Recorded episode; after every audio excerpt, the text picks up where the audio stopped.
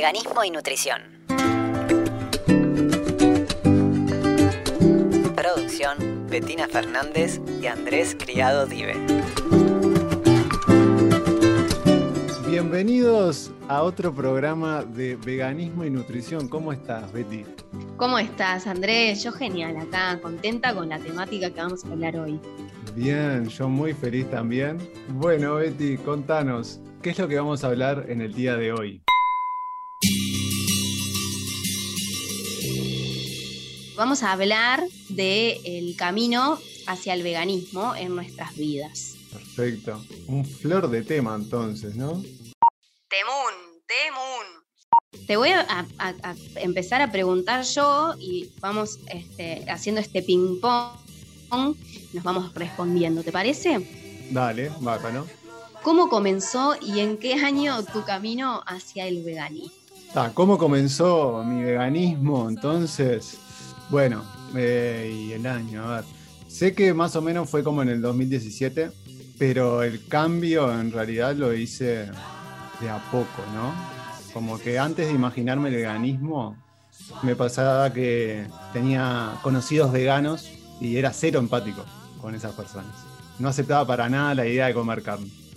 Igualmente en esa línea, lo primero que hice fue dejar los panchos, las hamburguesas, las nuggets, y todas esas cosas porque ya sabía que por un lado consumir eso era como consumir lo peor del animal.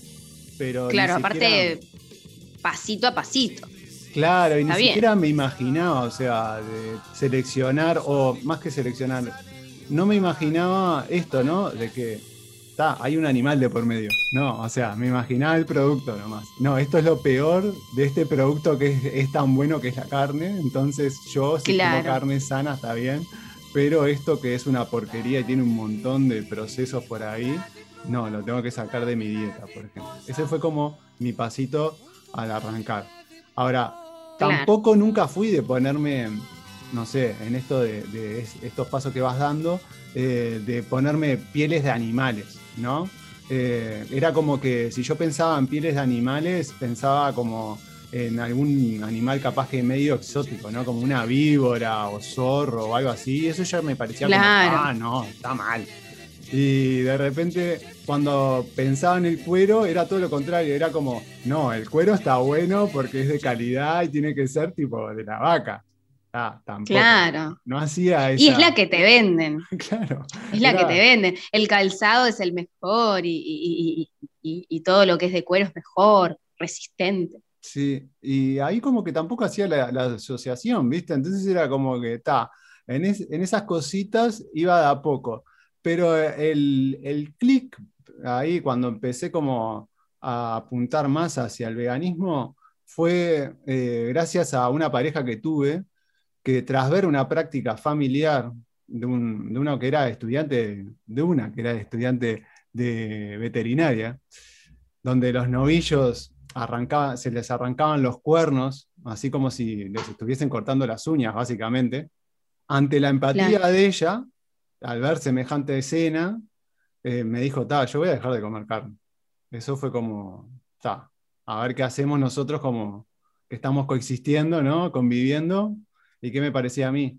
Y a mí me, vino bárbaro en realidad. O sea, yo en ese momento no me vi afectado. Lo vi como algo horrible, pero era como que algo que, no me iba a cambiar la dieta. Pero cuando ella lo manifestó de esa manera, fue como, está, sí, capaz que sí.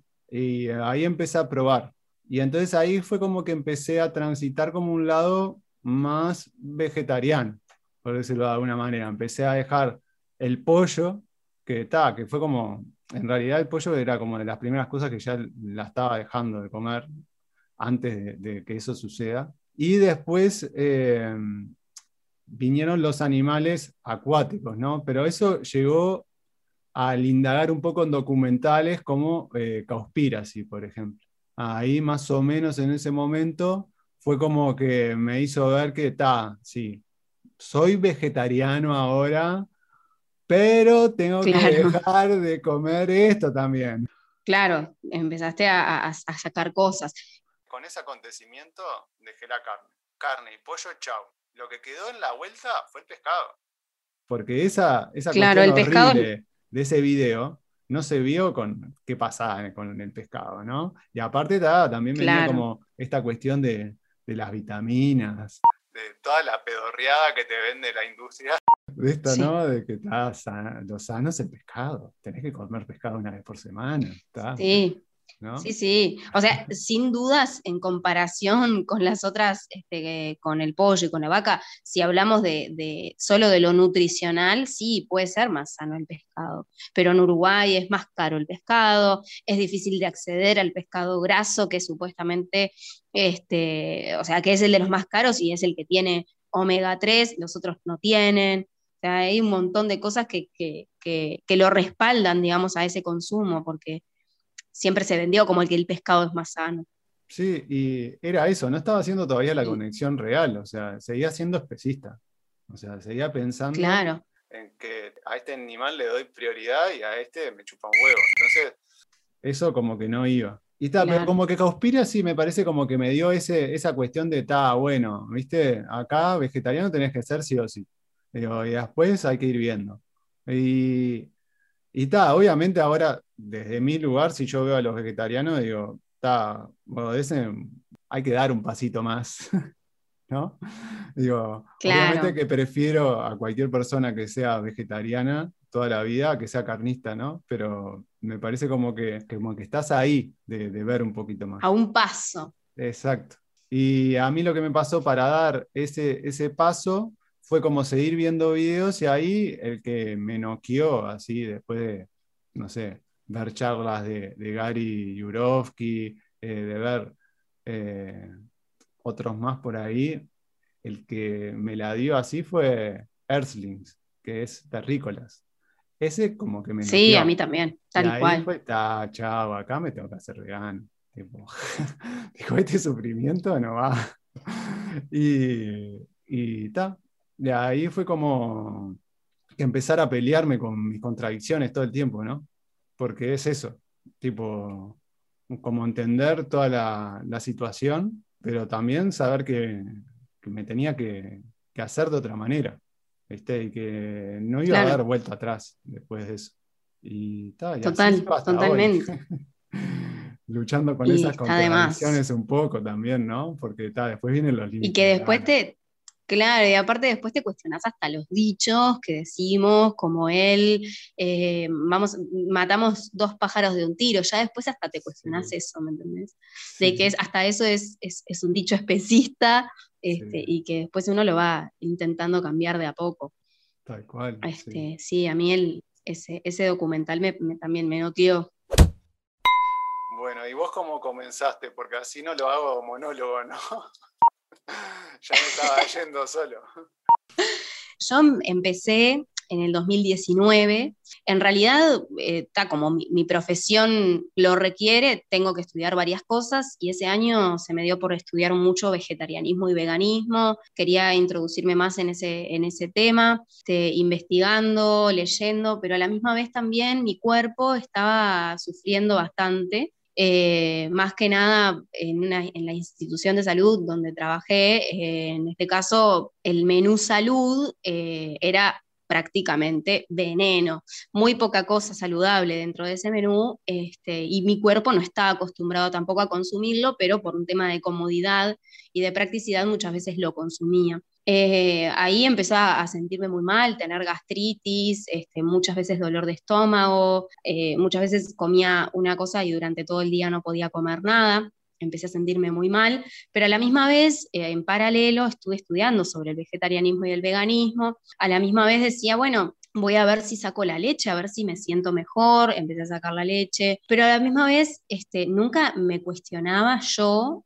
llegar a ser vegana, llegar al veganismo. Empezó de a poco, más que nada con ese malestar, a ir sacando eh, alimentos, productos, cosas, ir probando qué era lo que, me, lo que me hacía sentir mejor. Yo además soy una persona bastante ansiosa, nerviosa, eh, si bien lo manejo mucho mejor hoy en día o de, más adulta, me, sucedía también que me perjudicaba en el estómago, ¿no? Y bueno, y ahí fue que em, dije, bueno, em, empecé a hacer cambios un día vi terrícolas, bueno, no sé si fue lo primero que vi, pero por ahí vi terrícolas y, dije, bueno, yo no puedo financiar esto. Siento que capaz me está cayendo mal todo eso, porque además de la carne eh, de vaca ya me caía horrible, ya no la estaba comiendo. Pero seguía comiendo pollo y obviamente pescado, porque aparte fue lo último que dejé, igual que vos. Porque también me costaba mucho este, empatizar aparte con los peces en su momento. A lo que voy es que, bueno, fue un paso a pasito, pero fue en un lapso de tiempo muy corto, porque en el 2019 yo me entré a sentir mal eh, y ya desde, desde mayo, capaz eran episodios esporádicos, después se volvió como más seguido y, empecé a sacar de todo. Y ahí, eh, cuando miré terrícolas, dije, bueno, yo no, no quiero seguir financiando esto, pero después quizás durante dos meses que, o sea, un mes fue que empecé a quitar, digamos, eh, la carne roja y hasta que un día eh, el pollo me hizo sentir, eh, me comí una milanesa de pollo y casi me desmayo y, me sentí muy mal, sí, horrible. Este, no, sé si, no sé si llamarlo ataque de pánico, pero podría llegar a serlo porque a continuación de sentir... Fue con mucha culpa que lo hiciste, por eso era, o porque te cayó mal directamente por, todo, algo estomacal. Todo, porque era frito, a mí me caen muy mal las cosas fritas en mm. abundancia era frito, me sentí mal y a la misma vez estaba pensando, ay, estoy comiendo un animal, no sé si está bueno, eh, bueno, capaz que es el último, en mi mente todo, ¿no? Yo estaba en ese momento con, mi pareja y terminé de comerlo, me mareé, casi me, no sé, no sentía eh, qué era lo que me estaba pasando y, después me, me puse a llorar, era una catarata de llanto, pero no entendía bien por qué. ¿Entendés? Y, bueno, fue ahí que dije, bueno, yo no como más, no lo voy a comer más. Em, después pasó un, tiempito que fue también en ese correr de, en un mes fui dejando, digamos, este, las carnes. Después, en otro mes fue que fui vegetariana y comía muchos pasteles y budines en el trabajo y, los combinaba con cosas. Este, bueno, ahí ya empezó como a, hacerme también ruido el, el, consumo de huevo y el consumo de leche y un día, no sé si fue con terrícolas o fue con otro documental, no lo recuerdo, pero al otro día de haber visto 15 minutos del documental que no lo pude seguir viendo porque me dolió en el alma y no paraba de llorar. Al otro día, no, Dominio no, el Dominio en la villa siendo vegana y casi me mato. Este, y después ahí dejé de tomar leche y tenía un bloque de un trozo de queso artesanal en mi, heladera y lo tiré y dije, yo no como más, no lo como más. Después tuve eh, pequeñas, eh, pequeños deslices durante ese mismo mes este, de, tomar leche, porque en la tisanería del hospital donde trabajaba eh, era, sentía el olor y todavía sentía el deseo, ¿no?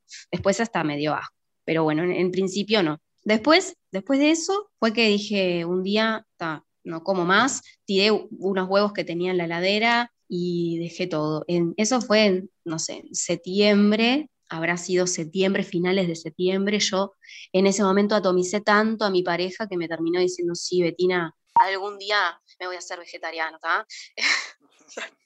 Cansadísimo. Pasa que estaba en un momento de, eh, bajón, de despertar de sentir que yo misma había sido parte de toda esa crueldad y que no merecía la pena esperar ni un día más para poder hacer el cambio. Y ahí fue que, bueno, que lo que cambié totalmente y fue ahí, en, en septiembre del 2019 más o menos, no recuerdo porque no fue una fecha en particular, y ahí empecé más que nada este, a, cuestionarme después todos los otros productos que consumía, ¿no? Desodorante, shampoo, pero fue todo un proceso un poco más largo. En cuanto a la que es la alimentación, fue así, bastante choqueante y, rápido. Y después, bueno, dije, no me quiero quedar acá en mi casa solamente cocinando vegano y me, metí ahí en, health y empecé ahí a activar. Pero más que nada fue, fue ese camino, fue un duro camino. Sí. Triste. Sí, sí, y lo bueno es que es eso, saliste a la calle también, ¿no? A activar eso es como algo súper bueno de hacer, ¿no? Que uno a veces como se puede llegar a quedar como, no sé, limitado a, lo que es su entorno y eso, que es a lo que voy con la siguiente pregunta, en realidad, ¿no? ¿Qué tenemos acá? Porque ¿cómo te sentiste en sociedad, básicamente? O, sea, me sentí bastante extraña porque ninguna amiga, ninguna amiga, ni pariente, nada, era vegano ni vegetariano. eh, tenía el hermano de una amiga que había recién comenzado el, veganismo, pero ya era vegetariano, y lo único que hacía era darme para probar cuando iba a la casa de mi amiga, pero no, o sea, cosas. Pero la verdad es que me sentí sola, o sea, me sentí muy sola eh, o sea, me sentí muy cuestionada, incluso por mis amigas, que hoy la mayoría son vegetarianas.